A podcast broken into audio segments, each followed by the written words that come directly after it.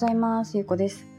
今日はあのあ今日ちょっとねあの今なんかね工事みたいなのが当ててねすごくトントントントン音が聞こえるかもしれないんですけどそれはちょっとすみません。あのね今日私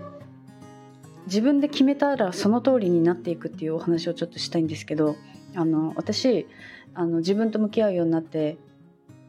まあ、その前からかなちょうど34年前にあのコロナになりかけた時の私が世界一周してた時にねもうちょっとこう人と関わって生きていきたいなって思うようになったんですよ。で私今までもう本当に一人で生きていくって決めてあの生きてきてたからそのまあそのねそう思うようになった理由もいろいろあるんですけどその一つにあの時間を全て自分のために使いたいっていうのがあってもう全部全部自分のために使ってきたんですよ。だから基本的に一人でいるから仕事の時間も全部自分で自由に決められるしでご飯食べる以外全部仕事したりとかそれも楽しくてやってたりとかしてたんですよね。でそれが当たり前だったからなんかその仕事の時間を減らそうとかってあんまり考えたことなくって例えば仕事の時間が減らせたとしても例えばいつも夜の8時までやってるのをが夜夕方の5時に終わったとしてもじゃああと8時までは明日の分の仕事を先にやっとこうとかそういうふうにして結局私は8時まで仕事したりとかねそういうことをずっとやってきたんですよね。でもなんかその人と関わる関わりたいと思ったから人とじゃあ関わっていこうって決めた時にそうやって人と会う時間とかね電話をする時間とかなんかそういうことをあのつくそういうこともねその人生の中に組み込みたいっていうかねそうやって人と会うこと時間を大切にしたいと思うようになったらやっぱり物理的に時間自分のために使う時間って減るじゃないですか。でそうなった時に何が起こったかっていうと例えば今までじゃあ1日8時間仕事をしていました。でそのうちじゃあ3時間あの人と会いたいなって思ったら仕事をする時間5時間しかないんですよね。でもじゃあ今まで8時間でやってきたことを5時間で終わらせるためには何ができるだろうっていう思考を持つようになったんですよね。今まではそういうこと一切考えなかった。まあ、考えないっていうなんかちょっとこう仕組み効率よくしたいとかっていう気持ちはねちょっとはあったりしたけどなんかもうちょっとこうその時だけのそのの効率化じゃなくてなんかこう仕組みを作っていくとかそういうことに意識が向くようになったんですよ。なんかこの同じ仕事の量でももっともっとなんかこう少ない時間でできるやるにはどうしたらいいかとかねなんかそういう風な考えをするようになって結局じゃあその時間を5時間で何ができるかって考えていろいろやっていくと5時間で結局終わるんですよね今まで8時間かかってやっていたことが。でその5時間でやっていたことがそれが当たり前になると本当にもう5時間で普通にできるようになったりとかするからまずはそうやってなんか時間を減らすっていうことを意識するとかねそういう何ができるかって考えてみるっていうのがすごく大切だなと思ってでそうやって自分で決めるとその通りになっていくんですよね。であのね私がすごく好きな本。週4時間だけ働くっていうねティモシー・フェリスさんっていう方が書いた本なんですけどその本ねあの私がその世界一周しててエジプトにいる時に読んだんですけどその日本語版がね Kindle でなかったんですよ。だから私は英語版を買って Kindle で読んだんですけど私も英語そんなにペラペラっていうわけじゃないから、まあ、分かんないとこは翻訳しながらねそれでも読みたかったから読んだんですけどなんかねその本の中にあの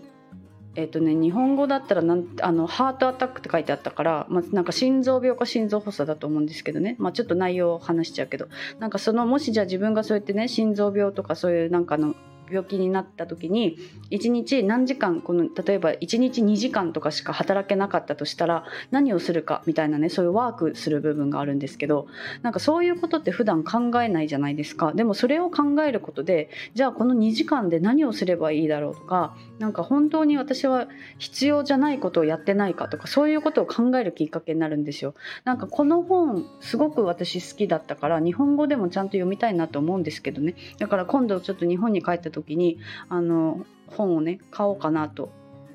思ってるんですけどもうこの本もそうだしあの私今までね読んできた中に「7つの習慣」とかね「7つの習慣」は結構有名だから知ってる方も多いと思うんですけど「7つの習慣は」あの緊急じゃないけど重要なことみたいななんかそのその時間を増やすといいとかそういうことが書いてあったりとかあとはあのエッセンシャル思考っていう本とかもね同じようなことが書いてるんですけどなんか本当に自分が何をすべきかっていうのを明確にするとかってそういうことを書かれた本ってたくさんあるんですけど、まあ、なんかそういう本を読んでなんか自分がすることをもうちょっとこう明確化していったりとかなんかそういうことを決めるとそうなっていくなって思ってでねなんかその私がそうやって人と関わるって決めてから本当に人と関わる時間が増えたんですよ。なんかもちろん私から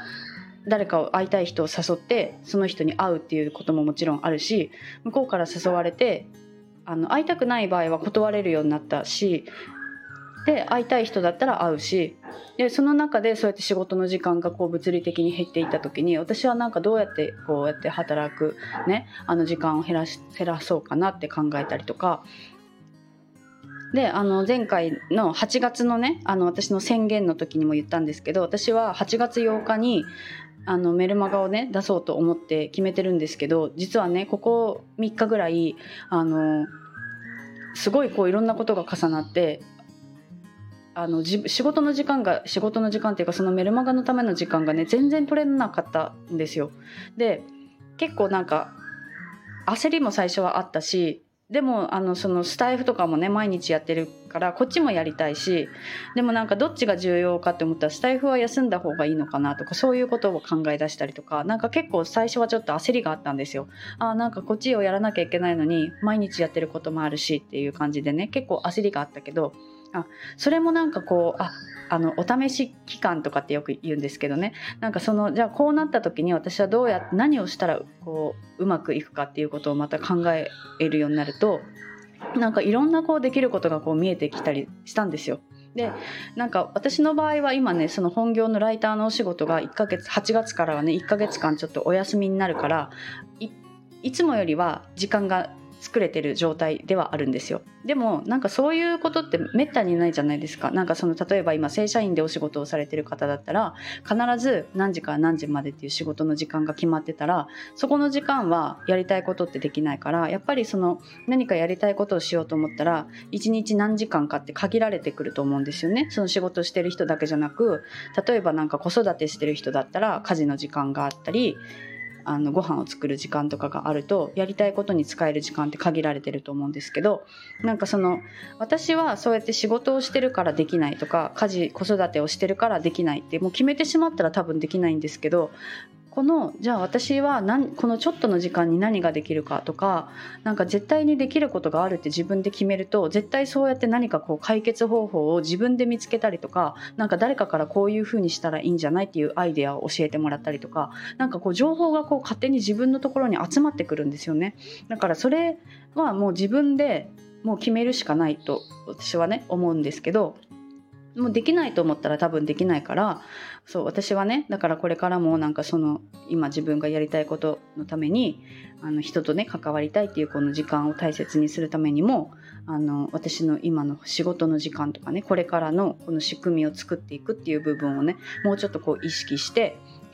意識してたらねその情報がちゃんと入ってきたりできるように絶対なっていくと思うから私はねそうやってちょっとあの